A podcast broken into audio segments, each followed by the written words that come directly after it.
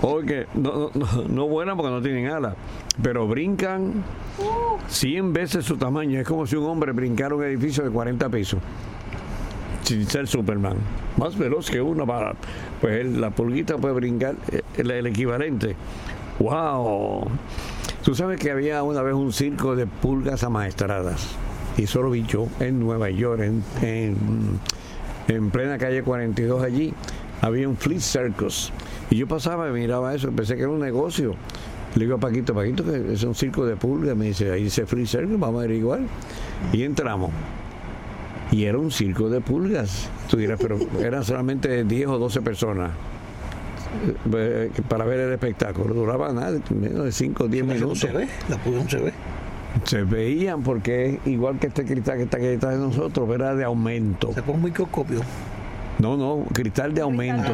Y abría la cortina y aparecía el ruedo con el columpito, la, la- la cuerda floja, todo, todo. Y o sea, aparecía la pulguita como si fuera el maestro de ceremonia con su sombrerito y su. y, señor, y soy claro, doblado, por supuesto. Aquí estamos comienzo el espectáculo y aquí están fulano y fulano, los grandes trapecistas.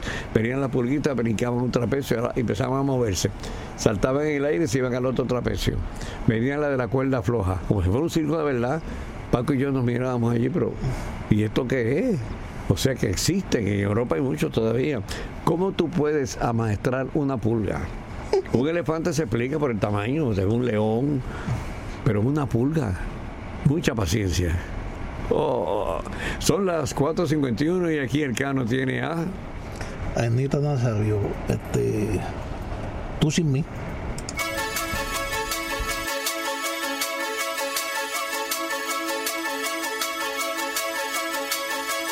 Acuérdate del amor que has despreciado, de los sueños que has borrado, de las cosas que eran todas para ti. De las últimas caricias que me diste, del silencio que dejaste al despedirte, de las noches que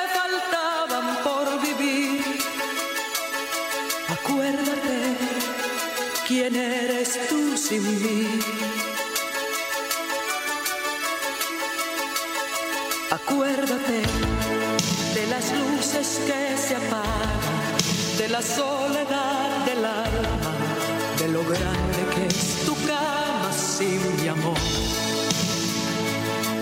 de lo largo que es un día sin palabras de lo triste que es saber que no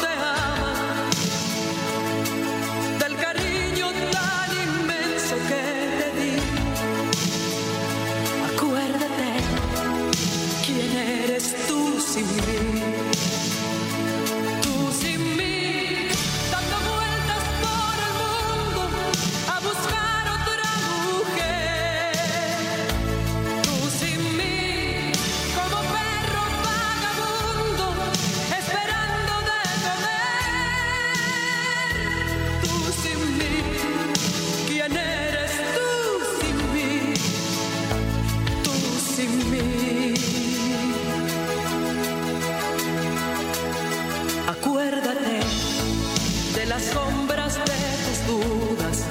de tu habitación a oscuras y las noches que mi ayuda te salvó.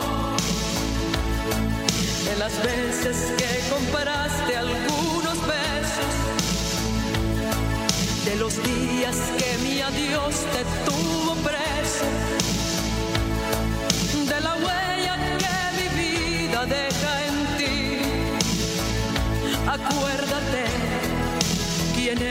eres tú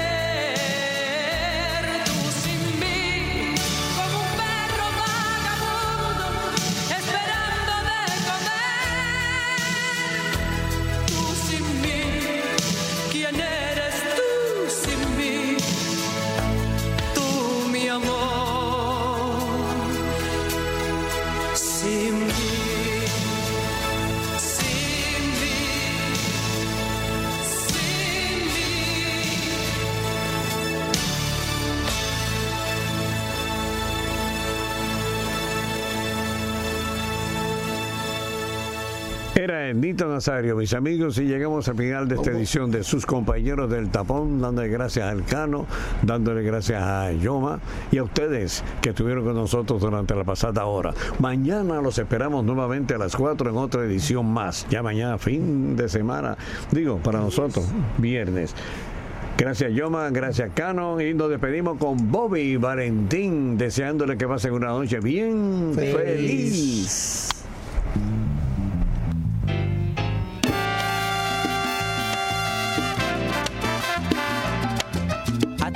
Tocan números de prieto en esta banda.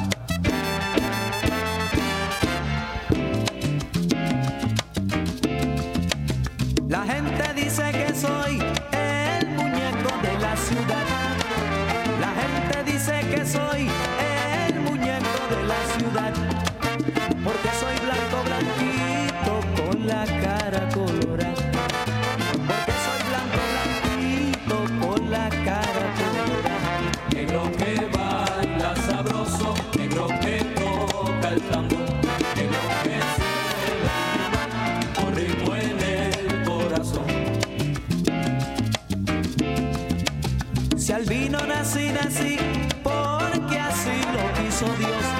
Si al vino nací, nací, porque así lo quiso Dios.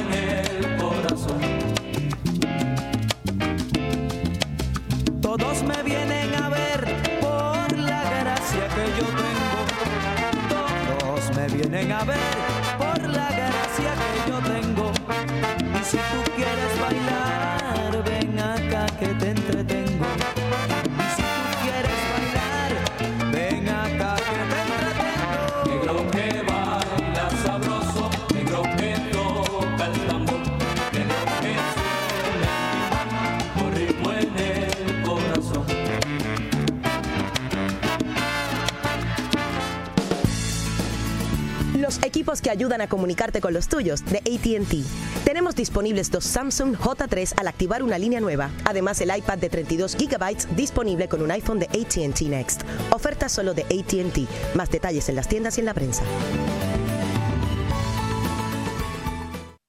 Bonjour, soy el Festival de Cine Francés muy famoso cuya primera edición tuvo lugar en 1946. Desde mis orígenes me mantuve fiel a mi vocación fundadora, que es dar a conocer y respaldar obras para fomentar la evolución del cine, favorecer el desarrollo de la industri- industria del cine en el mundo y celebrar séptimo arte a nivel internacional. Uno de los aspectos esenciales del Sermanten es mi famosa alfombra roja, tapis rouge. Por supuesto, es la parte más mediática del evento. Representa la oportunidad de recibir por primera vez y con los mismos honores a los artistas más importantes del cine mundial. Soy el Festival de Cannes. Más información al 787-722-3174 o a afpuertorico.org. Bienvenue à l'Alliance française de Porto Rico.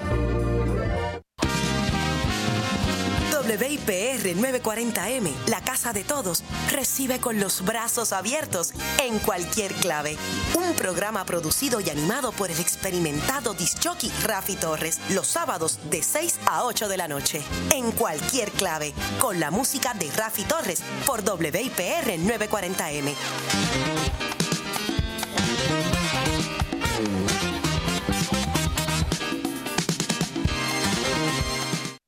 El rock sinfónico explora nuevos caminos musicales dentro del género de la música clásica, combinando lo mejor del rock. Imagínate un programa donde se encuentran estos géneros.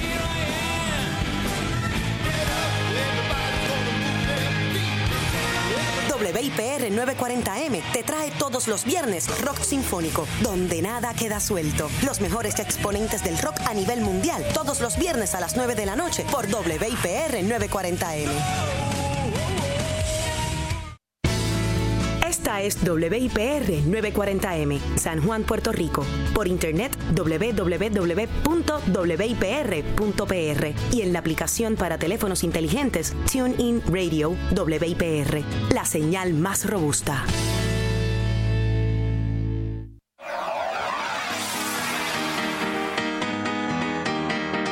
Los comentarios precisos, el análisis profundo, las estadísticas relevantes y las entrevistas que quieres escuchar. ¿Están listos? Porque ahora comienza Conexión Deportiva con los periodistas Irán Torraca y Eugene Guzmán, más allá del terreno de juego.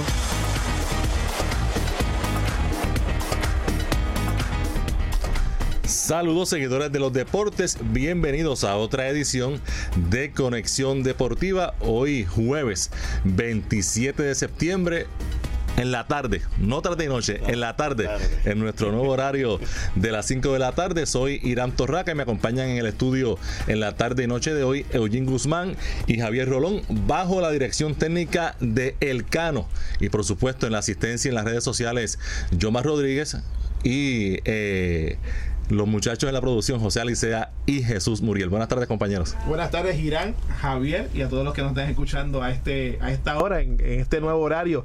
Interesante porque muchos cambios y mucha gente ayer luego del programa, pues felicitándonos porque están más cómodos a las 5 que a las 6. Así que enhorabuena a todos ustedes y seguimos. Qué memoria, Irán. Yo me hubiese quedado en tarde y noche de hoy. Buenas tardes a la radio audiencia que nos siguen día a día. Ya, como menciona eh, Eugene, eh, más cómodo para nosotros y para la audiencia, que es lo más importante, que nos pueden seguir pues eh, ya en el tapón, en su casa, a través de la comodidad de la radio. Así que todos los días, de 5 a 6. Y recuerden que nos pueden seguir a través de las redes sociales, en Facebook Conexión Deportiva PR, en Twitter Conexión Depor PR. Interesante, nos pueden ver y escuchar a través del Facebook Live, de la página nosotros en Facebook y también bajando la aplicación Tuning Radio. Buscan eh, WIPR 940M y ahí entonces hacen la conexión y pueden escuchar en alta definición. Comenzamos y vamos a comenzar con el tenis, ya que esta madrugada en China, Wang Qian derrotó 6-3-6-1 a la puertorriqueña Mónica Puig en los cuartos de final del abierto de Gujuan. Así que la puertorriqueña, luego de derrotar a la número 2 del mundo, Caroline Wozniacki, ayer, pues cayó ante la favorita local, la jugadora china, en los cuartos de final. Eh, una tendencia que hemos visto eh, con Mónica durante toda su carrera, que como lo indicamos aquí ayer, se gana las mejores, a veces pierde con rivales que están en su nivel o por debajo, con rivales que debe derrotar, y eso ha sido así, pero eh, no se puede tampoco eh, dejar a un lado el hecho de que aún con esta derrota ha ganado 14 de sus últimos 18 partidos, que está en una buena racha y aunque quizá debió eh, ser más competitiva en este juego ante la China. No sabemos si había alguna molestia física, cansancio, etcétera. Lo que sí es que quedó ahí en la ronda de cuartos de final. Lo que sí es triste es que te feliciten hoy por el cumpleaños y no felicitarte por el cumpleaños y también por la victoria. Por eso yo dije ayer que lo celebró ayer, por si Sí, acaso. Que es lo que hace diferente, ¿no? Este tipo de, de situación con Mónica. El problema que tiene Mónica, a mi entender, también es el hecho de que por más juegos que tú ganes, estás en un deporte donde se juega, ¿no? Eh, dos semanas, una semana en, en pocos casos, pero también se juega. Y mientras tú ganas, vas avanzando. Y puedes que tengas un abultado eh, eh, en la columna de victorias, muchas victorias, pero entonces puedes tener cuatro victorias en un torneo y una derrota te sacó en octavos de finales o en cuartos de finales y lamentablemente pues no se puede este descifrar, ¿verdad? ¿Qué es lo que le ocurre a Mónica cuando en momentos donde tiene que ser más eh, fuerte mentalmente para seguir alcanzando y, ¿verdad? Este, superando peldaños, por alguna razón u otra nuevamente cae ayer lo, dijimos aquí y lo comentamos entre, entre los componentes de conexión deportiva, la parte mental es lo más importante. Probablemente el juego está, porque lógicamente tú no puedes ser tan buena como para ganarte a la número 2 del mundo el día antes y perder luego con la número 35. Eh, es parte de lo que es el deporte, pero la parte mental, vuelvo y recalco, es la que tiene que trabajar Mónica porque, eh, pues, uno como puertorriqueño la felicita, pero si estuviese ¿no? en la situación de, de un analista de tenis, eh, sería preocupante ¿no? el que no, pude, no pudieras mantener la consistencia, al menos por un torneo en particular. Eh, y ayer cuando yo hice mi comentario no quise ser pájaro de mal agüero, ¿verdad? Como dicen, pero la realidad es como mencionamos fuera del aire, eh, esa es ella, ¿sabes? La inconsistencia, la consistencia no la ha tenido a través de su carrera. Tampoco podemos esconder la buena racha que lleva, eh, 14 de 18 de los últimos 18 partidos, pero la realidad es que algo sucede cuando tiene que ganar el partido grande, no lo puede conseguir y usual y, y la- lamentablemente la mayoría de esos partidos grandes que tiene que ganar son contra jugadoras de menos ranking que ella. Eh, el ranking quizás esté overrated, pero eh, cuando se definen sembrados eh, y- e invitados a ciertos torneos, se se hace a través de ranking. Así que eh, se supone que entonces si es una ranqueada más bajita que, que tú, tú tengas una buena oportunidad, por lo menos de dar pelea o de sacar ese juego. En el caso de Mónica, la hemos visto consistentemente de tú a tú, con las que están por encima de ella en el ranking y por debajo de ella, pues pasando trabajo con ese tipo de jugadoras. Así que pendientes a sus próximos compromisos. El próximo eh, torneo de Grand Slam en, en el panorama es el abierto de Australia y ayer se ganó a la que a la campeona vigente. Así que eh, quién sabe si, si en algún momento eh, Mónica nos sorprende o sorprende al mundo del tenis eh, con un campeonato de Grand Slam. Yo entiendo que que el potencial está, eh, tiene que darse Es algo, los, verdad, los eh, factores y como y como eso que ella tiene que le gana a las mejores y a veces pierde con rivales de menor nivel, pues eso la puede hacer que un torneo X Claro, pueda claro, ir avanzando claro. hasta eh, ganarse a las mejores y, y ganar un torneo grande. Y, y- y es como se dice en el béisbol, que es un juego de, de pulgadas. Eh, ella es, es cuestión de, de algo, de algo sencillito que, que le falta para entonces lograr el siguiente paso a poder ganar, por lo que tú mencionas, o por lo menos un, torneo de Grand Slam que luzca bien. es interesante eh, el hecho de que hay que seguir, ¿verdad? Eh, con el ojo sobre ella. Primero porque en un deporte donde Puerto Rico no ha tenido, ¿verdad? Eh, individualidades a, nivel mundial, pues Mónica siempre nos ha representado con mucho orgullo, pero eh, vamos a ver lo que le depara el 2019. Yo creo que ya la meta no debe ser el 2018, ya mismo eh, el Tour de, de de tenis eh, concluye principios de noviembre, primera, segunda semana que concluye, y ya luego está la preparación hacia el 2019, que debe ser el año, eh, ¿lo puedo llamar consagratorio? Definitorio. En el caso de, de ella, o definitorio, defina- que como, como tú bien dices, porque sabemos que en el tenis, así como tú tienes 25 años hoy, hay una de 17 y 18 Claro. que viene y Que acaba de ganar un USA, un USA un US Open. Open, y entonces lo que, lo que está trayendo a, a- a la mesa es eh, pura calidad. Bueno, y ahora dejamos a un lado el tenis y le damos la bienvenida a nuestra invitada, la secretaria del Departamento de Recreación y Deportes, la licenciada Adriana Sánchez Pared. Bienvenida a Conexión Deportiva. Muchas gracias, encantada de estar aquí. Saludos a todos. Adriana, eh, es un privilegio para nosotros tenerte aquí en la mesa de conexión deportiva. Hemos intentado por mucho tiempo tenerte aquí porque como manda más prácticamente de lo que es la recreación y el deporte en Puerto Rico, eh, al igual que es el presidente de la, eh, de la Federación de Baloncesto, la presidenta del Comité Olímpico, eh, ¿verdad? Son personas en puestos que siempre están en el crisol de la gente. Para bien o para mal, siempre están en el crisol de la gente. Y sabemos que has comenzado eh, tu secretariado, ¿no? Desde principios de año con unas eh, iniciativas bien interesantes. Y ayer, precisamente, presentaste una Sí. en Caguas. Cuéntanos de esa. Gracias, para mí de verdad eh, un privilegio estar aquí y les agradezco la invitación. Pues mira, ayer eh, nosotros llevamos una iniciativa que es parte del plan eh, para Puerto Rico que presentó el gobernador Ricardo Rosselló, eh, que se llama la Escuela de Padres y todo comenzó con eso. Eh, y eso es una serie de talleres para educar a los padres sobre lo que nosotros debemos esperar eh, que sea el deporte y la recreación para nuestros niños. Y el primero de los talleres se llama Mi hijo la superestrella y es un poquito para manejar las expectativas que tienen los padres de lo que debe ser una aparente carrera deportiva de los niños vis a vis las edades que tienen. O sea, si nosotros estamos hablando de jóvenes de 7, 8 o 9 años, son niños, nosotros no debemos tener una expectativa de que eso es una carrera profesional, eh, sino que necesitamos inculcarles que les guste el deporte, que lo practiquen, que sea divertido, que ellos quieran seguir haciéndolo. Y entonces a raíz de eso hemos ido evolucionando en el programa, eh, le ofrecemos talleres a, los a los padres en diferentes sitios que nos han solicitado en clubes, en ligas, eh, en escuelas. Eh, así que hemos impactado ya cerca de 2.000 padres en todo este tiempo. Y entonces además hemos ofrecido unas certificaciones a esos padres que son voluntarios para que sean educadores de vida deportiva. Lo que quiere decir que siempre va a haber un padre que sea responsable de velar cuál es el ambiente y la conducta de sus pares, o sea, de los otros padres, de los entrenadores, con los niños con, y en el ambiente deportivo. Entonces ayer pudimos presentar un, estudio que fue una investigación de acción social y eso significa que nosotros estuvimos haciendo una evaluación de cuáles son las conductas y cómo nosotros podemos mejorarlas.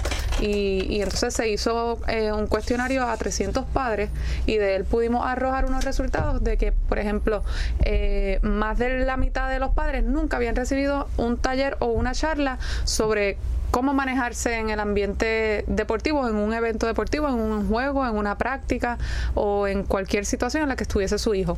Eh, 74% de esos padres eh, dijeron que ellos esperan que el entrenador los entrene, entrene para ser campeones. Y entonces ahí nosotros podemos empezar a ver una tendencia de por qué entonces los padres exhiben algunas conductas que en unas ocasiones tú dices, ¿Por qué? Si estamos en un juego de 7 años, de 8 años, ah, porque es que nosotros queremos que nuestro hijo sea el campeón. Y entonces empezamos en un ambiente de competitividad que no es que sea malo, es solamente que nosotros necesitamos ajustar cuáles son nuestras expectativas de lo que es ese evento vis a vis la edad de los jóvenes. Y entonces, a raíz de eso, pues entonces nosotros hemos eh, creado ciertas órdenes administrativas en el departamento para que cada club cada liga escoja un padre que sea portavoz y sea esa persona certificada en velar y decirnos, mira, aquí nosotros estamos cumpliendo con esto o no estamos cumpliendo con esto. Eh, necesitamos que nuestros entrenadores se certifiquen en, como siempre, todos los entrenadores en Puerto Rico tienen que tener las, licencias y certificaciones del Departamento de Recreación y Deporte, no importa el deporte que sea.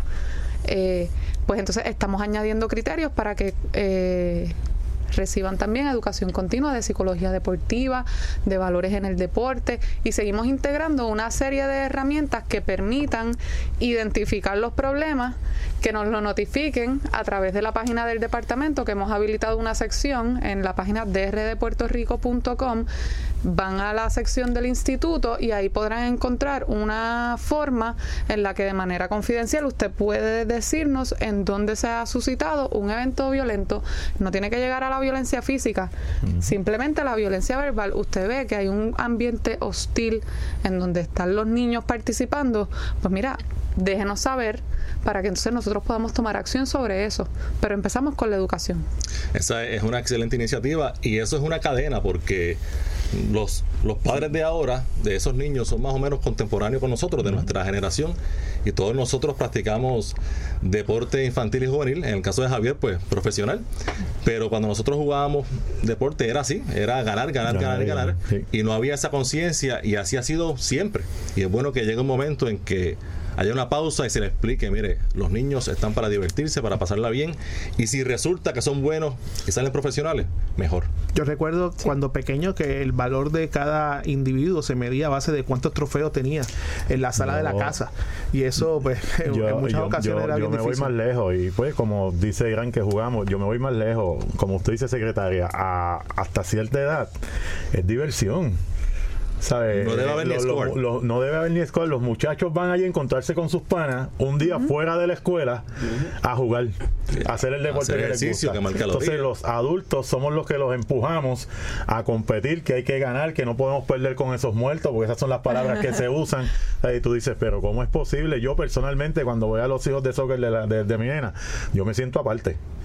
Yo me siento aparte de los papás porque muchas veces dicen tantas cosas que uno se queda, es que no, yo no, no puede ser que uno esté escuchando Pues este mira, tipo de yo y precisamente traje el ejemplo de soccer y conozco a una persona que recientemente le gritó improperios a un árbitro en un juego de su hijo que debe tener 10, 11 años, lo multaron con 200 dólares.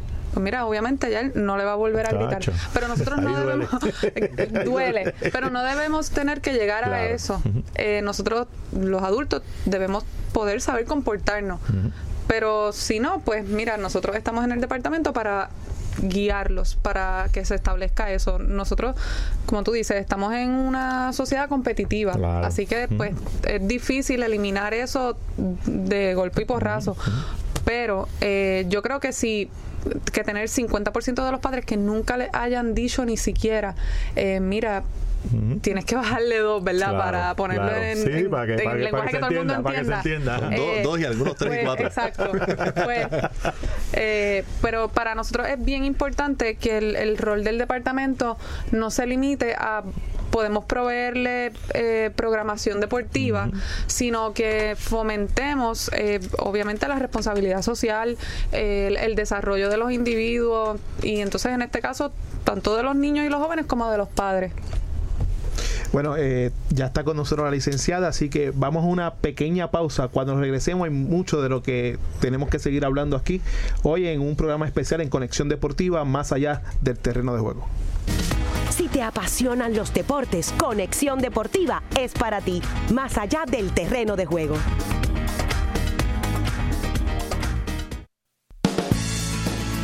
Los equipos que ayudan a comunicarte con los tuyos de ATT. Tenemos disponibles dos Samsung J3 al activar una línea nueva. Además, el iPad de 32 GB disponible con un iPhone de ATT Next. Oferta solo de ATT. Más detalles en las tiendas y en la prensa. Apaga el camión dando reversa. Apaga la planta eléctrica. La persona martillando. Quita la sierra eléctrica. Lo que queda meses después de la destrucción es un canvas en blanco. Un espacio para construir el Puerto Rico que siempre habíamos soñado, pero que hoy comenzamos a hacerlo realidad. De ahora en adelante, construimos el Puerto Rico que todos anhelamos. Construimos.pr, Gobierno de Puerto Rico. Dame tu correo electrónico, por favor. Jimena Pérez, arroba, coqui.com. El símbolo usado en las direcciones de correo electrónico corresponde a la palabra española arroba, no arroba. Se recomienda decir arroba. Dame tu correo electrónico, por favor. Jimena Pérez, arroba, coqui.com. El español nuestro de cada día. Dilo bien, dilo mejor. Academia Puertorriqueña de la Lengua Española, Fundación Puertorriqueña de las Humanidades y esta emisora. Tienes una invitación todos los martes para escuchar nuestro nuevo programa, Harry Fraticelli y sus amigos. Disfrutaremos en vivo de buena música, anécdotas, entrevistas a personalidades de nuestra farándula y complaceremos peticiones musicales para que Harry Fraticelli las interprete con su guitarra. Puedes deleitarte sintonizando en tu radio el 940M. También te puedes conectar en internet www.wipr.pr, Facebook Live o Tuning Radio. Te esperamos todos los martes a las 3 de la tarde en Harry Fraticelli y sus amigos. Mi vida está tan vacía. Porque el deporte también es noticia. Esta es tu conexión deportiva, más allá del terreno de juego. Y regresamos nuevamente a Conexión Deportiva a través de WIPR 940M. Recuerden que a las 5 de la tarde es la hora ideal para cuando te montes en, tu carro sintonices el 940M y tengas eh, otras alternativas de diversión a esta hora, porque muchas veces la política desde por la mañana hasta, hasta por la tarde es un poco tedioso. Eh, licenciada, eh, vienes de, de ser la subdirectora ejecutiva interina de la Administración para la Autoridad de Puertos, ¿no? De ahí entonces se te da la, la oportunidad de ser la secretaria del Departamento de Recreación y Deporte, un departamento que siempre se ha visto de- desde un punto de vista no tan importante en la estructura gubernamental, sin embargo nosotros que nos encanta el deporte y que somos padres, eh, hemos sido hijos desde luego, este, y queremos una mejor sociedad, siempre le hemos dado la importancia necesaria a ese departamento. ¿Cómo llegas ahí? Pues, como dice, yo estuve un año administrando la, la autoridad de los puertos con el licenciado Omar Marrero y pues mira, la verdad es que llegó por una llamada, este, literalmente. Yo estaba muy dentro de lo, de lo que era el trabajo de- con el licenciado Omar Marrero, no solamente en la autoridad de los puertos, sino en las otras agencias que él también eh, dirige. Y, y entonces, pues nada, en la, en la vida surgió en las situaciones, pues recibí una llamada para ver si me interesaba. Y por supuesto, yo he vivido en el deporte toda mi vida, estudié una maestría en Derecho Deportivo, o sea que, que era una cosa natural para mí que, que me interesara cuando tuve la oportunidad y entonces pues acepté el, el- el reto en este momento. Para los que nos están escuchando, eh, la licenciada Adriana Sánchez Pared tiene un jury doctor en la Escuela de Derecho de la Universidad de Puerto Rico, un bachillerato en contabilidad, perdón, desde de la misma eh, universidad y como ya bien acaba de decir, tiene un máster en Derecho Deportivo de la Escuela Universitaria, y esto me va a costar decirlo, Real Madrid. Eh,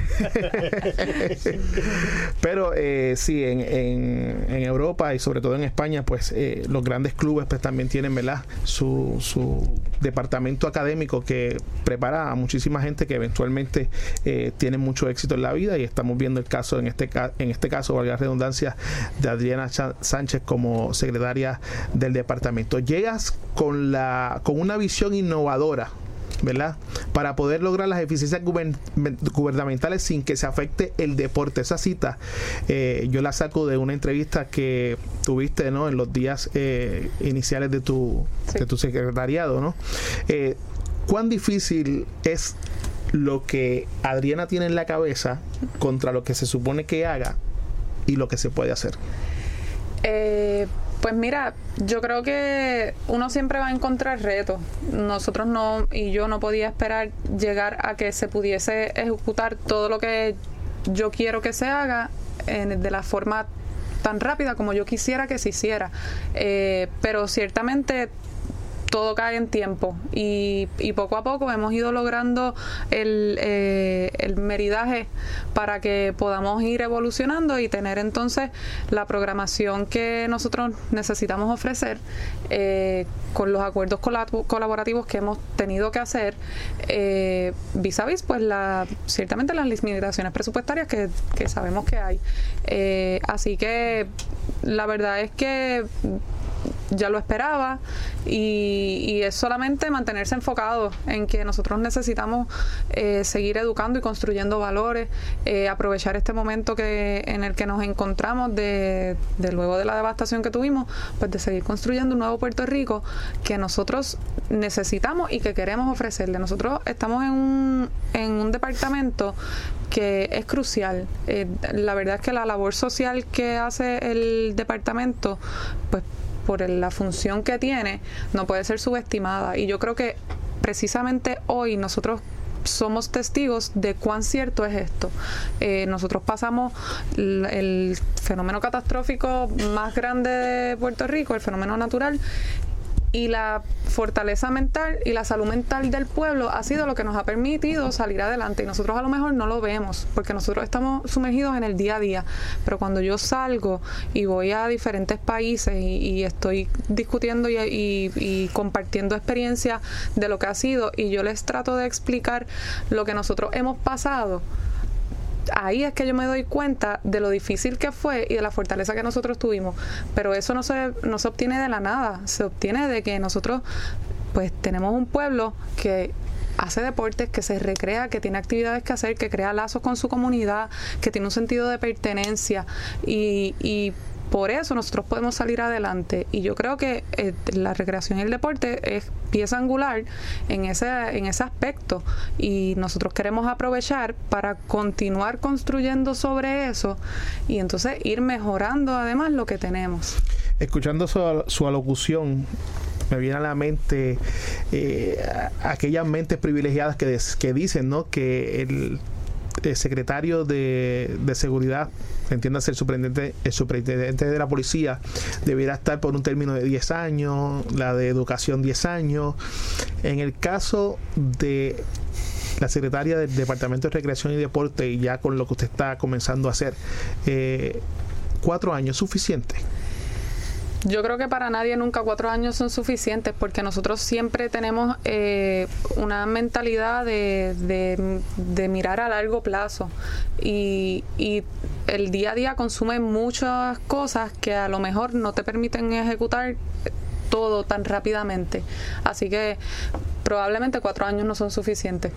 Eh, en estos últimos meses hemos visto una proyección de su parte, eh, como decimos en la calle, parece que está como el arroz blanco, porque la hemos visto, ¿no? Eh, precisamente ayer, que tuvo que ¿verdad? sustituir al gobernador en, la, en el abanderamiento de la delegación que va a los Juegos Juveniles en, en Buenos Aires el próximo mes.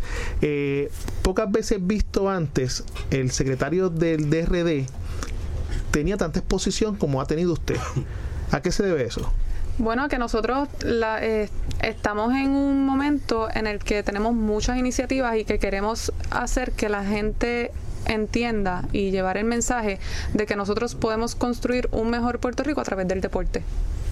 Eso es vital y es bien sencillo. Eh, nosotros, luego de todo lo que hemos pasado, si nosotros no nos enfocamos en las cosas positivas y en cómo nosotros podemos salir adelante eh, de diferentes formas, no estoy diciendo que el deporte es la única, pero a mí me toca encargarme de que la gente entienda que el deporte es una de esas maneras de nosotros salir adelante y reconstruirnos y recuperarnos y recuperar la, la salud mental que nosotros teníamos para que si en algún momento a nosotros nos vuelve a pasar algo como lo que nos pasó, que podamos volver a, a levantarnos y a salir adelante. La pregunta viene a consecuencia de que el pasado exsecretario, Andrés Gualdemar Bolmar, eh, pues también estaba en muchos medios, pero no había sustancia. Y a diferencia de lo que hay ahora, esa es mi, percepción, ¿no? Y, y una opinión muy mía de Eugene Guzmán, es que las cosas eh, por primera vez en, en tal vez mucho tiempo se están haciendo como deberían hacerse. Y eso eh, es un logro que lógicamente de mi parte tengo que felicitarla, ¿no? Porque la hemos visto eh, en el apoyo no solo a nivel eh, profesional el más alto, la hemos visto ¿verdad? ayudando a la Selección Nacional de Baloncesto Femenino que acaba de concluir su participación en España, lo ha hecho también con el equipo nacional de baloncesto masculino y en un sinnúmero este, de otros deportes, pero ah, era algo que quería decirle porque normalmente eh, el deporte queda rezagado, ¿no? En las partidas de, de dinero, en fin, en un montón de cosas que, que lógicamente uno no puede entender porque el deporte es lo que nos une y lo que muchas veces nos, nos llena de orgullo.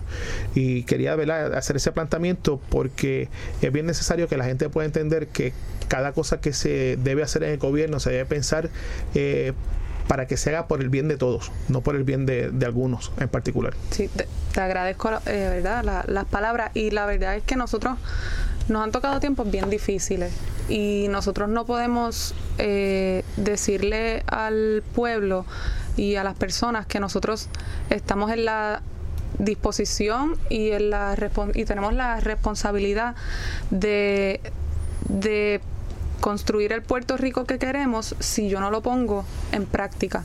Eh, por eso nosotros tenemos eh, Junior NBA para niños de 13 y 14 años, por eso yo tengo clínicas de baloncesto con Carla Cortijo y por eso nosotros logramos con el compromiso del gobernador eh, identificar partidas que, que benefician a nuestros atletas de alto rendimiento, porque nosotros servimos a toda esa población y todos esos niños son los que ven en el deporte de alto rendimiento la aspiración a la que ellos quieran llegar. Entonces yo no puedo no apoyar el deporte de alto rendimiento y a nuestro, por ejemplo, a la selección de baloncesto femenina, eh, porque entonces que yo le digo a las nenas que están en las clínicas de Carla que pueden aspirar a qué, a sí, fantástico y está muy bien a, a practicar el deporte, a mantenerse saludable, a ejercitarse, pero siempre hay un granito más que, tú les puedes ofrecer si tú le dices, y fíjate, además de todo eso, tú en algún momento, si, te, si eres disciplinado, si te dedicas, si eres responsable, si estudias, si tienes buenas notas, tú puedes llegar a hacer esto. Y eso le sirve de motivación adicional. Entonces, nuestra sociedad, nosotros no la podemos construir únicamente alrededor de la infraestructura que nosotros vamos a poder reconstruir después del huracán, sino que nosotros lo hacemos desde las comunidades, desde este aspecto social. Y entonces, pues, para nosotros eso es una responsabilidad bien grande y que queremos ejecutarla. Y si nosotros no lo implementamos, pues las palabras se quedan en el vacío. La semana pasada se, se cumplió un año del paso del huracán María. En términos de las instalaciones, eh, facilidades deportivas que están bajo el Departamento de Recreación y Deportes o programas eh, que se hayan afectado, ¿cómo, ¿cómo está eso ahora luego de un año? Pues mira, nosotros en el departamento tenemos más de 300 instalaciones deportivas, a pesar de que hace muchos años se creó una, se legisló una ley de municipalización para transferir muchas de las instalaciones deportivas a los municipios, todavía el departamento tiene más de 300 eh, instalaciones deportivas y recreativas, centros comunales, parques más grandes, más chiquitos, piscinas, eh, y entonces nosotros, pues a un año del huracán María, eh, yo te puedo decir que nosotros estamos en la fase de los trabajos permanentes y los trabajos permanentes significan cuáles son la, la cuál es la infraestructura que nosotros queremos dejar a futuro. Eh, y ahora mismo pues nosotros vamos a reconstruir mirando muchos aspectos, eh, pero sobre todo involucrando a la comunidad. Para nosotros ese es el, el- el- eje de lo que estamos de lo que estamos motivando este esfuerzo y de la oportunidad que tenemos. Nosotros ahora mismo vamos a tener acceso a un montón de recursos que nunca habíamos tenido eh, y eso nos da a nosotros la oportunidad de sentarnos tanto con los municipios como con las comunidades en una estrategia que, que hemos creado con FEMA eh, de cómo atender la recuperación después de un desastre. Y esto es una estrategia que es, es novel incluso para FEMA. Eh, y así que hemos hecho reuniones regionales. El departamento tiene nueve regiones alrededor de todo Puerto Rico. Y ya nosotros hemos hecho reunión en cada una de esas regiones en las que hemos incluido, pues obviamente al departamento, a FEMA, hemos incluido a los municipios y hemos incluido pues a los líderes recreativos, líderes comunitarios, clubes, ligas, entidades u organizaciones deportivas que son las que usan las instalaciones, porque al fin y al cabo yo puedo tener la, mejor cancha del mundo, pero si no hay quien la use, pues la verdad es que no me está sirviendo un propósito. Así que lo que hicimos fue eh, establecer este plan mediante el cual nosotros nos sentábamos con todos ellos, que son nuestros stakeholders, ¿verdad? Nuestros grupos de interés, y les dijimos, pues mira, nosotros hemos establecido esta estrategia en la cual a cada una de las instalaciones que yo tengo en este municipio, yo le voy a poner una categoría. Eh, la categoría número uno significa que esta cancha de baloncesto yo la voy a dejar como una cancha de baloncesto y yo la voy a reconstruir y la voy a traer al código del 2018, al código de construcción, pues porque si esto se hizo en el 1990, pues chévere, cumplía con esa este, reglamentación, pero ahora estamos en el 2018. Y esa es la categoría número uno. Y entonces los municipios y todas las partes que hemos hablado validan que eso sea una cancha que nosotros queremos mantener como una cancha y que no necesita nada más. Eh, la categoría número dos se la hemos puesto a las instalaciones que nosotros queremos mantener como cancha de baloncesto o como una piscina, pero esa piscina eh, nosotros necesitamos incorporar un elemento de mitigación, pues porque nosotros eh, sufrió un daño que pudo haber sido evitado, así que no queremos que no vuelva a pasar, pero queremos también proteger la inversión que nosotros hemos hecho. Y el ejemplo de eso es una piscina que tenemos en Arecibo. En nuestra región de Arecibo tenemos una piscina adaptada que sirve a la población con diversidad funcional nosotros queremos esa piscina, la necesitamos. El sistema de motores y bombeo dañado con- por completo porque se inundó y por todos los, este, los daños que sufrió. Pues nosotros necesitamos no solamente reconstruir este todo lo que se eh, dañó en, alrededor de ella, sino que cuando nosotros hagamos la inversión de esos nuevos motores, pues protegerla, pues tenemos que añadir elementos de mitigación, ya sea elevando los motores, estableciendo algún tipo de cuarto, lo- de cuartito donde ponerlo. Eh, pues esa les dimos una categoría número dos, porque yo quiero esa piscina. Y entonces la categoría número tres, y esas dos se van a hacer de manera más rápido. eh, porque los proyectos pues son más sencillos, no requieren tanta, eh, no requieren diseños nuevos, así que esas van a correr mucho más rápido que la categoría 3, pero la categoría 3 es la más linda porque es la que nos permite el mayor eh, insumo de las comunidades. En la categoría 3 nosotros tenemos instalaciones que si ya no las usa la comunidad para lo que está, pues dime para qué tú la quieres. ¿Cómo mejor a ti te sirve ese espacio? Eh, porque yo tengo una cancha de baloncesto, pero a lo mejor a los niños de ahí ya no les interesa jugar baloncesto, lo que quieren jugar es fútbol sala, porque eso ahora está bien de moda. O quieren jugar balonmano, porque vieron a las nenas y a los nenes en los Juegos Centroamericanos y es que ahora lo que quieren es jugar balonmano. Pues entonces nosotros podemos aprovechar esta oportunidad que tenemos y entonces utilizar esos fondos para cambiarle el uso a esa instalación deportiva y así involucrar a la comunidad que como dije para nosotros es la pieza clave porque es la población que nosotros servimos y los que nosotros queremos que se sientan satisfechos con lo que tienen.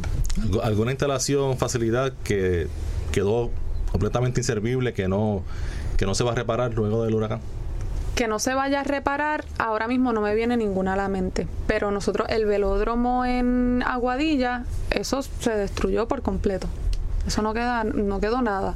Así que esa es una de esas instalaciones que se dañó completamente y la vamos a, pero la vamos a trabajar nosotros a todas de alguna forma u otra tenemos que, que hacerle algo, ya sea porque se le cayó una verja, ya sea porque el alumbrado se dobló, eh, porque los focos se le cayeron, eh, los bleachers se le cayó el techo, a, a casi todas algo le pasó.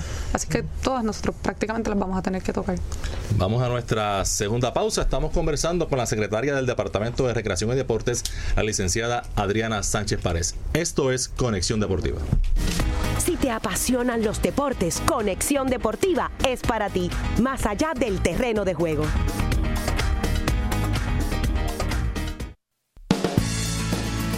Los equipos que ayudan a comunicarte con los tuyos de ATT. Tenemos disponibles dos Samsung J3 al activar una línea nueva. Además, el iPad de 32 GB disponible con un iPhone de ATT Next. Oferta solo de ATT. Más detalles en las tiendas y en la prensa.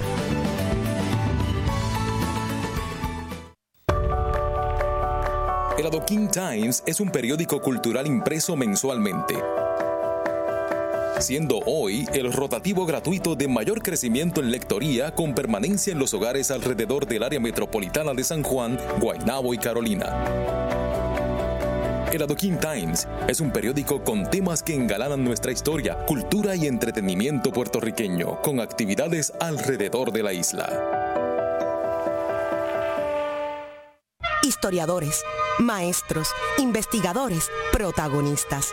Estarán conversando con el profesor y el doctor Virella todos los viernes a las 10 de la mañana a través del programa El Conversatorio. Caribe Negro, la diáspora puertorriqueña, su presencia, la actividad arqueológica en Puerto Rico, su relevancia, la historia oral, su utilidad, la expresión musical, entre otros. Los invitamos por este histórico recorrido en El Conversatorio. Te esperamos. De Mascotas y Veterinaria, la revista médica radial para tu mascota y toda la familia. Encontrarás consejos de veterinarios, información de personas ligadas al mundo de las mascotas y la familia.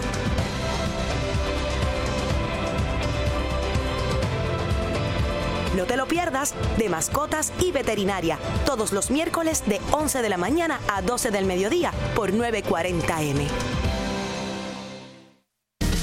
Porque el deporte también es noticia. Esta es tu conexión deportiva, más allá del terreno de juego. Y regresamos a Conexión Deportiva hoy en, una, en un programa muy especial porque nos está acompañando la secretaria del Departamento de Recreación y Deporte en Puerto Rico, la licenciada Adriana Sánchez Párez. Secretaria, vamos a, vamos a darle rewind, vamos a hablar del maltrato deportivo porque es algo que siempre a mí me ha preocupado y vamos a hablar del baloncesto. Eh, sabemos que, que- que usted tiene eh, eh, Sangre. hay Raíces, sangre, hay sangre ahí, así que este, yo siempre, inclusive en una entrevista que le hicimos a- al presidente de la federación una vez, a Jun Ramos, eh, le cuestioné si se podía, si había algún tipo de injerencia de autoridad, en este caso eh, de, de y deporte. Yo siempre he criticado eh, tantos torneos que juegan los muchachos. Eh, por ejemplo, cuando yo jugaba, yo jugaba por mi escuela, que era escuela pública y federación. No había nada más en todo el año. Lo demás era guerrilla y mantenerme jugando y aprendiendo. Ahora tú ves que los muchachos saltan de, por ejemplo, tienen un juego a las 3, tienen que avanzar porque hay otro torneo a las 5, los weekends juegan torneos de la escuela. ¿Sabe? Eh, la pregunta mía es, el departamento tiene, y es- digo el baloncesto porque es algo pues, Sí. que, que hemos tenido la experiencia, en los otros deportes quizás suceda también. ¿El departamento tiene alguna autoridad para poder controlar, por, por decirte algo, porque tiene que, tiene que haber unos estudios para eso, pero Sí. decir, ok, un niño menor de, de 12 años puede jugar eh, 55 juegos al año, por decir si, si hay un estudio Sí. en base a eso, porque hay veces que tú te pones a contar los juegos de todo el año y juegan más que, que, lo- que los jugadores de NBA.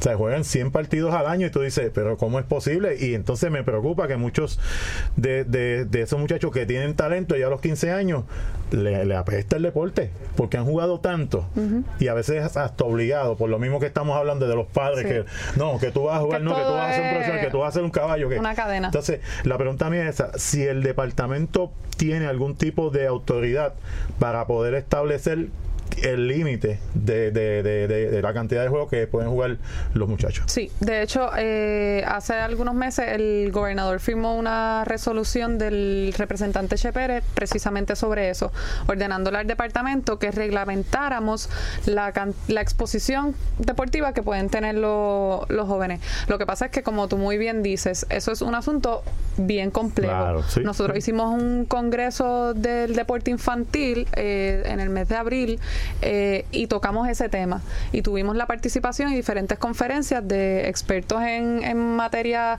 bueno, en pedi- pediatras, porque estamos hablando de niños, claro. este, fisiatras, ortopedas, y nos hablan sobre los efectos negativos que puede tener la sobrecarga. Así que a nosotros nos corresponde evaluar pues por deporte y por ejemplo USA Basketball tiene unos guidelines de cuál debe ser la, La participación, cantidad. la cantidad de baloncesto que un niño pueda tener. Pero eso se tiene que ajustar a cada deporte. El fútbol Claro, tiene claro, otra, sí, el, sí. el, eh, la pelota tiene otra, porque el, el- lo que el nivel de exigencia física que tiene exacto, sí. es diferente para cada uno. Pero no obstante, sí, eh, para contestar tu pregunta, sí, el departamento tiene injerencia sobre eso, lo estamos trabajando de hecho, eh, y fue una medida que del representante Che Pérez para precisamente ordenarle al departamento que se encargara de eso. Eh, sabemos ya, porque lo ha dicho y tenemos conocimiento también porque ha salido públicamente, eh, las iniciativas que tiene el, el- el departamento ¿no? bajo su, su cargo. Eh, a mí me gustaría tal vez proveerle eh, una información o tal vez sugerirle el que eventualmente también tengan eh, iniciativas con respecto a, el uso de sustancias controladas no dije droga, dije de sustancias controladas.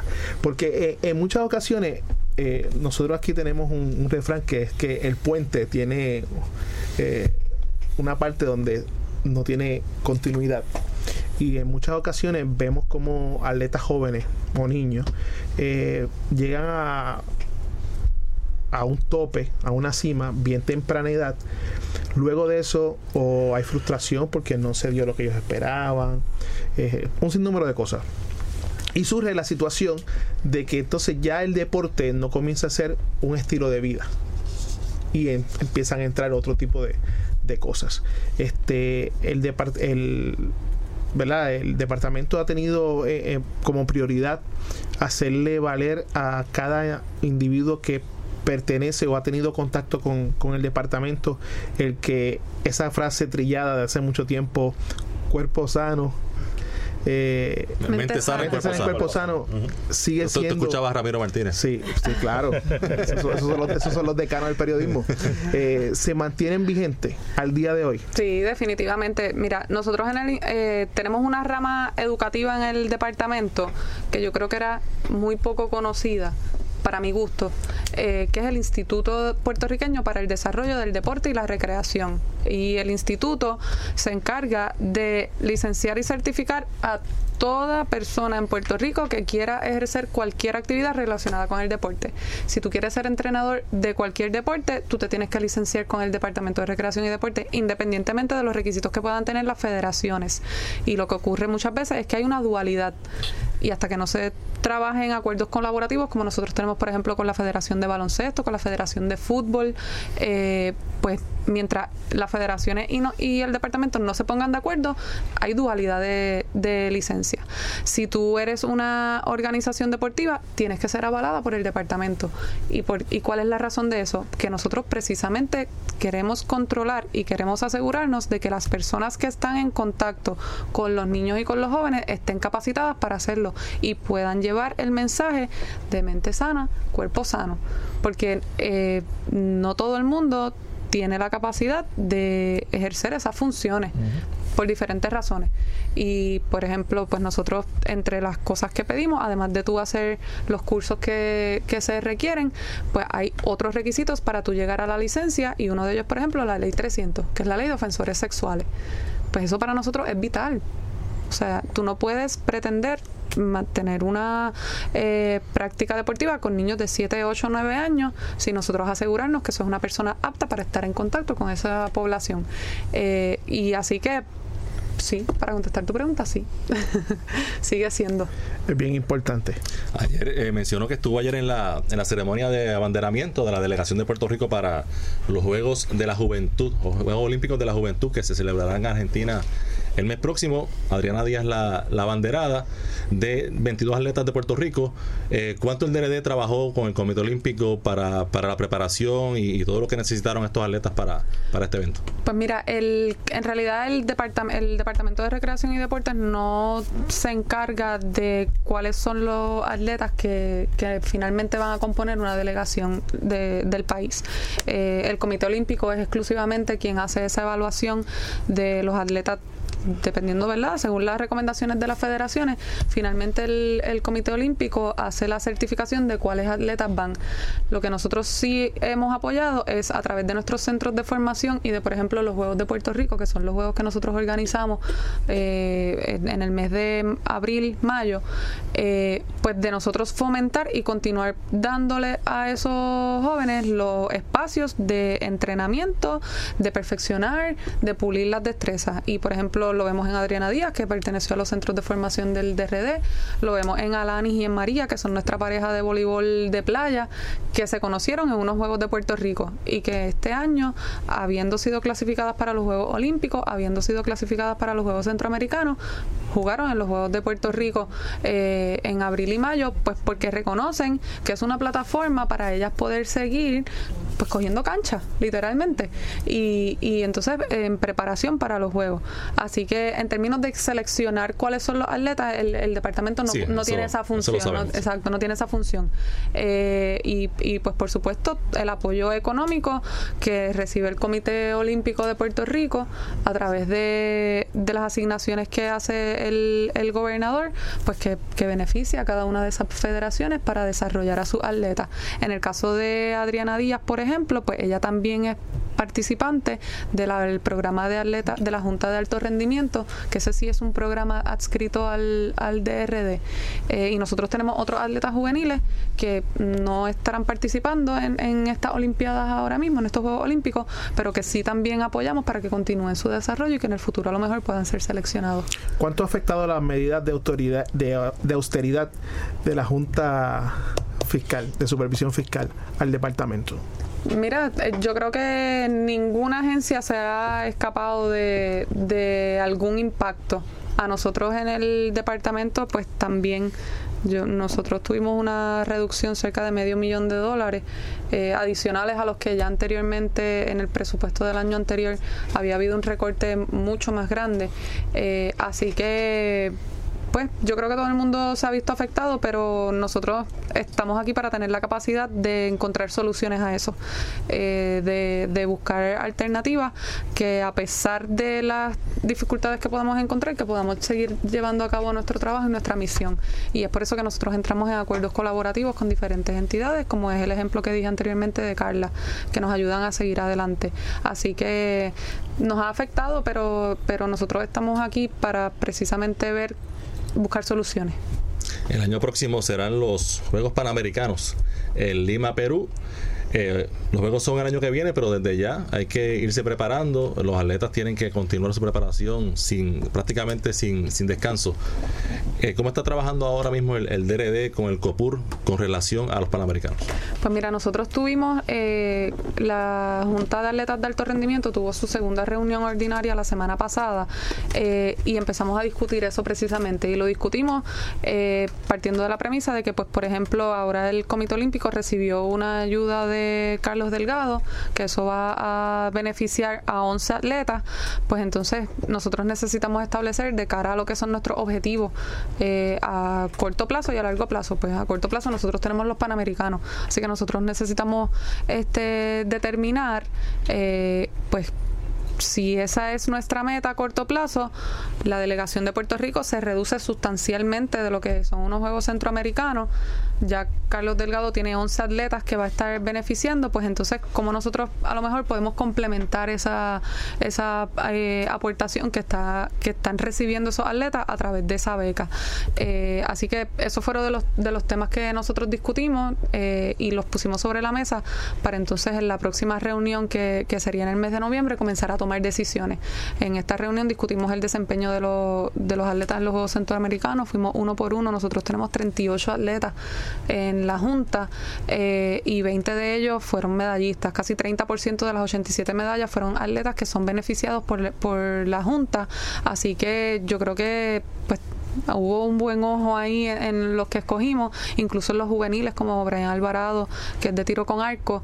Eh, así que de cara a los panamericanos, pues eh, ya hemos comenzado las conversaciones de cómo nosotros vamos a, a complementar el trabajo para no duplicar, porque cuando nosotros tenemos recursos limitados necesitamos maximizar y, y entonces, pues en conjunto con el Comité Olímpico, pues si ustedes van a beneficiar a 11 atletas, ¿cuál va a ser la aportación? Porque igualmente nosotros podemos ver que, la aportación, que esa aportación no sea suficiente y como quiera necesiten algo más. Así que todo eso se puso sobre la mesa y entonces en noviembre estaremos tomando decisiones. Mencionaste a, a Brian Alvarado y a Alanis y a María. Ellos prácticamente son de la casa porque le hemos abierto los micrófonos para que ellos han estado aquí y han estado en varias ocasiones y creo que, que el futuro de Puerto Rico está bien dirigido, ¿no? Con, Sí. con personas como ellos que están bien dedicados a, a su deporte. Sí, definitivamente. Oye, ya estamos llegando a los minutos finales de esta entrevista, pero hay que preguntarle a Adriana. eh, Titanes de Morovis, cuando se le menciona Titanes de Morovis, ¿qué, qué le viene a la mente? ¿Qué, qué puede decir? ¿Qué puede recordar? La cancha Pepe Heike, allí, llena, eh, tepe a calor. tepe, calor, dando vueltas en la cancha, sentándome un ratito, dando vueltas en la cancha, ver a mi papá, ver a mi hermano jugar. eh, muy buenos recuerdos, de verdad, muy buenos recuerdos. Caminar de casa a la cancha para ir a ver a los juegos. Se extrañan los titanes. Para el que no, no lo sepa, Adriana es hija de Mario Sánchez, quien fue armador por muchos años de los Titanes y el armador del equipo campeón. El único campeonato de los Titanes, Mario Sánchez armador y Javier Rolón seguramente lo Sí, recuerda muy bien. Sí, esa cancha era, era bueno jugar porque siempre se llenaba y entonces la fanaticada estaba bien cerca de la cancha, pero bien cerca. Inclusive es bien parecida a la cancha de Corozal, de voleibol, no sé, creo que era el mismo diseño. Entonces debajo del canasto la fanaticada se paraba ahí, tú tirando un foul, ya tú sabes, eso era... y entonces, si eso era poco, pues el que iba para allá arriba iba a defender la hueso. En mi caso me tocaba defender la hueso. O sea que las posibilidades de yo pasar Tú- tú una ibas- tú noche... ibas por lo menos con 20 puntos encima No, yo, no yo, yo, yo voy a hacer lo mío, pero voy a tratar de que West no me haga 30. Casi nunca tuve éxito, pero la realidad es que la Morovi era, era bien bueno por eso, porque la cancha siempre se llenaba. Eh, y siempre me, acuer- me acuerdo cuando yo jugaba en Ay Bonito, especialmente ahí, que esos sí que eran juegos bien duros, bien duros, porque por la rivalidad que se creó precisamente por esa final. Así que este buenos recuerdos ahí en Morovi y la fanaticada siempre que voy a cualquier actividad, cualquier eh, trabajo que tenga por allá, siempre me recuerda y, y- y bien buenos recuerdos de esa cancha siempre. Sería, sería bonito y le hemos hab- hablado aquí otras veces que, que los Titanes regresen. Sería tremendo. Vamos a ver, primero hay que arreglar la cancha. Sí, pero yo creo ahora sí. y, y he estado en récord diciendo que, que entiendo que el BCN debe volver a sus raíces, a canchas pequeñas de 4.000 personas, eh, cómodas, que la gente tenga acceso a ir, porque eh, eh, estamos en un momento que pues, pues quizá el deporte creció como tal, el BCN, pero muchas circunstancias alrededor han hecho que, que esas canchas de 10.000 personas eh, sirvan quizás para un juego decisivo, pero no para correr un torneo entero. Y en el caso de los Estoy de Titanes, y, y pasó en, en el baloncesto femenino, cuando eran los equipos competitivos, la gente estaba ahí. Sí, Siempre. sí, sí, sí, señor. Así que por eso te digo, yo creo que, que hay que evaluar. Sabemos que son mercados pequeños, que la economía está mala, pero hay que buscar la manera de que se vuelva a las raíces porque tú llevas, ponle, a- por dar, por dar un ejemplo, tú llevas un juego de, de, de eh, a la cancha de Morovi y se va a llenar. Se va a llenar porque a la gente le gusta el baloncesto allí. Como tú mencionaste, Irán, el femenino no se, no se vaciaba porque era un equipo ganador. Así que, bueno, es una disyuntiva. Yo sé que, que quizás económicamente hablando, quizás para los dueños, para los que ponen dinero, no sea viable, pero es una alternativa que hay que pensarla seriamente. Bueno, muchachos, el tiempo nos ha traicionado. Tenemos que agradecer de sobremanera a la licenciada Adriana Sánchez Pared por su comparecencia aquí a Conexión Deportiva. Esperemos que no sea la última. Eh, este programa es dirigido, producido y hecho por profesionales eh, de los medios. Eh, Javier, que es el único ¿verdad? que tal vez no tenga esa Me están convirtiendo ustedes. esa Yo me- educación yo me- yo me- yo me- todavía me niego, pero me están convirtiendo. esa educación en perio- esa educación en periodismo pero sabemos de la calidad no y la experiencia que él tiene y él le da otro toque diferente también a este programa así que esperemos verdad volver a verla Eh, resta todavía mucho por hacer ¿no? en el país Eh, creo que en este momento probablemente está en buenas manos el departamento de recreación y deportes eh, por lo que ya hemos dicho anteriormente por lo que vemos y por lo que eventualmente eh, se verá así Gracias. que está todos micrófonos están abiertos como todos ustedes Esto es saben esto es con un conversatorio como tal. esta es la emisora del gobierno ¿no? Yo- Eh, que nos ha dado también nos- a nosotros la oportunidad de, de poder estar aquí así que esta es su casa Eh, Muchas gracias. Yo antes de irme quiero invitar a todo el mundo, por favor, a que entren a dos páginas de internet bien importantes, drdepuertorico.com, para que puedan eh, dejarnos saber so- eh, los incidentes de violencia que ustedes experimenten en, la- en las canchas y en los parques, y construimos.pr, donde van a poder ver ahí un detalle de todos los proyectos que estamos llevando a cabo como parte de la reconstrucción y de la recuperación de Puerto Rico. Y este programa no se puede acabar, ya que hablamos de baloncesto con Adriana, y es que nos acaba de llegar una información que surgió aquí ayer. Los Piratas de Quebradilla prácticamente están llegando a un acuerdo con Eddie Casiano para dirigir los en el año 2019. Mañana, mucha más información de eso y otros temas del deporte. Hasta aquí esta edición de Conexión Deportiva. Los esperamos a las 5 de la tarde mañana. Que tengan todos buenas noches.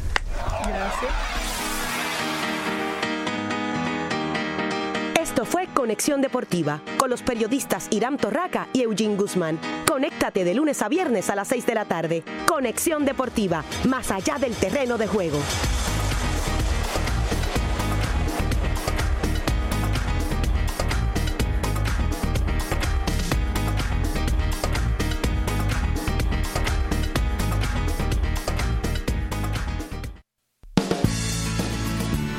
Equipos que ayudan a comunicarte con los tuyos de ATT. Tenemos disponibles dos Samsung J3 al activar una línea nueva. Además, el iPad de 32 GB disponible con un iPhone de ATT Next. Oferta solo de ATT. Más detalles en las tiendas y en la prensa.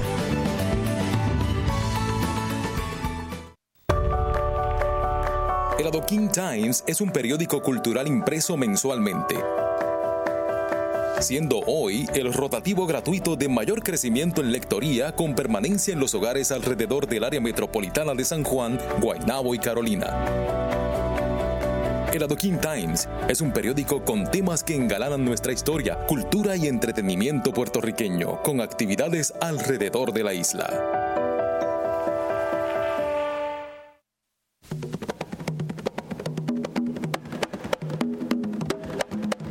Vaya, soy Rafi Torres invitándoles muy cordialmente para que escuchen este domingo de 10 de la mañana a 5 de la tarde la rumba del Gisocroide con un escogido de música excelente.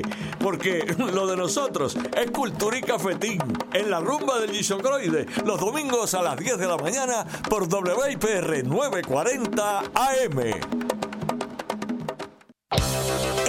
Todos los martes de 10 a.m. a 11 a.m. por WIPR 940M el programa Soluciones, el cual mediante un enfoque multidisciplinario auscultará las diversas situaciones sociales por las que atraviesan las personas para la búsqueda de soluciones viables a los conflictos cotidianos en aquellas instancias de mayor envergadura. Todos los martes de 10 a.m. a 11 a.m. por WIPR 940M con el doctor César Ramírez. Soluciones.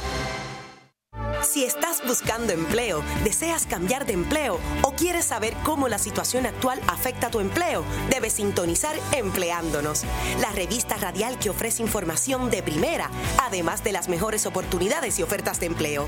Empleándonos con Jaime Núñez, Sandra López, Luis Benítez y Ángel Bosch, quienes te esperan todos los viernes a las 11 de la mañana para compartir contigo a través de WIPR 940M, la casa de todos.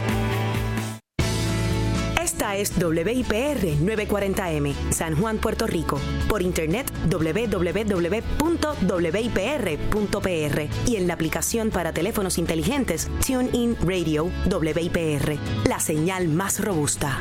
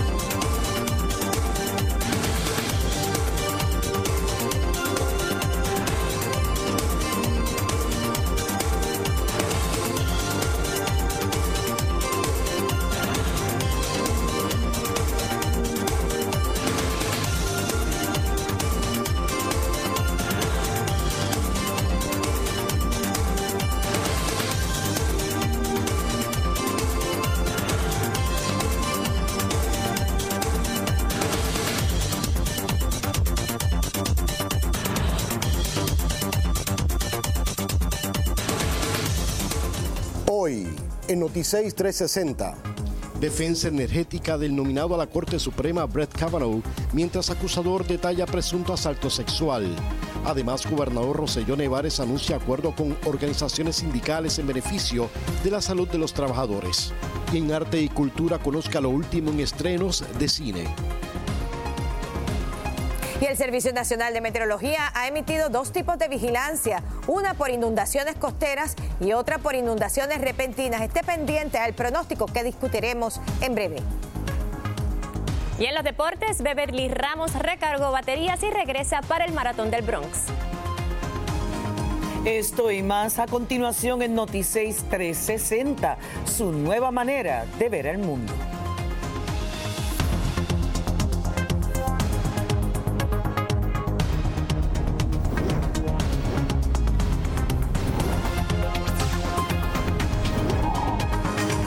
Tempranas horas del día, miles de personas pudieron escuchar el testimonio de Christine Blasey Ford, una de tres mujeres que emitió denuncias de agresión sexual en contra del juez nominado del Tribunal Supremo Federal, Brett Kavanaugh.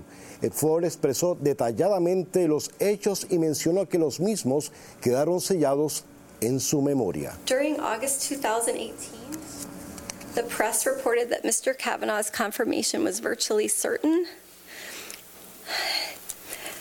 Persons painted him as a champion of women's rights and empowerment. And I believed that if I came forward, my single voice would be drowned out by a chorus of powerful supporters. By the time of the confirmation hearings, I had resigned myself to remaining quiet and letting the committee and the Senate make their decision without knowing what Mr. Kavanaugh had done to me.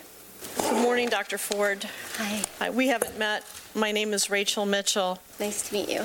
I just wanted to tell you the, the first thing that struck me from your statement this morning was that you were terrified. And I just wanted to let you know I'm very sorry. Um, that's not right. El juez Kavanaugh también tuvo la oportunidad de comparecer ante el Comité Judicial del Senado Federal, en donde rechazó nuevamente las alegaciones diciendo, niego categóricamente e inequívocamente la alegación contra mí de la señora Ford y aseguró que el proceso de confirmación se ha convertido en una vergüenza nacional. Durante el interrogatorio, los comentarios y preguntas de los senadores provocaron un ambiente cargado.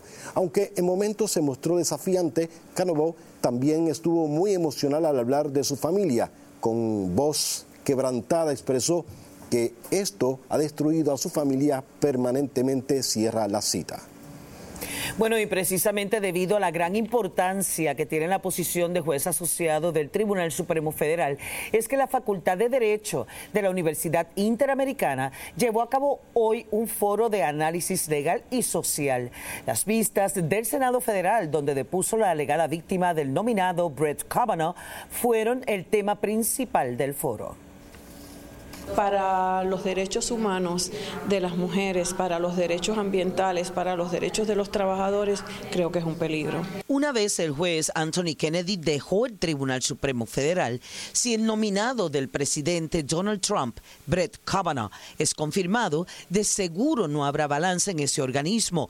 Así lo entendieron hoy los participantes de un foro que se hizo en la Facultad de Derecho de la Universidad Interamericana. Ya ha habido unas, unos señalamientos sobre su conducta hacia las mujeres, sobre su visión del, tema de violencia de género. Eh, también ha habido señalamientos previos a estos que han surgido ahora sobre eh, la visión que él tiene en torno a la autoridad del presidente para perdonarse a sí mismo. El derecho al aborto es